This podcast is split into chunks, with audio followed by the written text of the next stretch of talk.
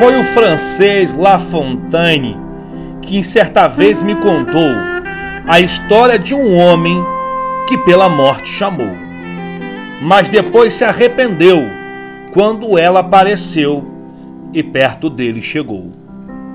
Era um velho lenhador que andava muito cansado de fardo que até então ele havia carregado.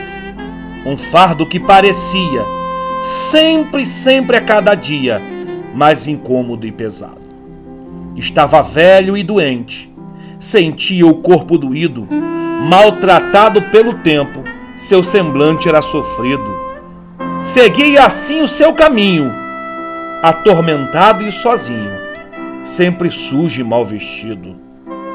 Certa vez, ao fim do dia, quando ia pela estrada, para a choupana que então lhe servia de morada, foi obrigado a parar um pouco para descansar da extensa caminhada.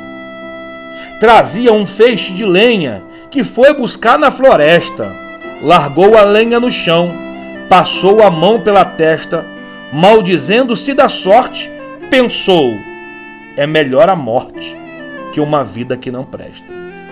Não consigo carregar essa lenha tão pesada, já não tenho mais saúde, meu ganho não dá para nada. Perseguido por credores, meu corpo cheio de dores, ai que vida desgraçada. Ó, oh, morte, onde é que andas? que não ouve o meu lamento, que não vem para me tirar desse brejo lamacento. Dona Morte, eu te rogo, venha acabar, venha logo com o meu grande sofrimento. Aí ela apareceu com sua foice na mão, aproximou-se do velho e disse logo: Pois não? Estavas a me chamar? Em que posso te ajudar, querido filho de Adão?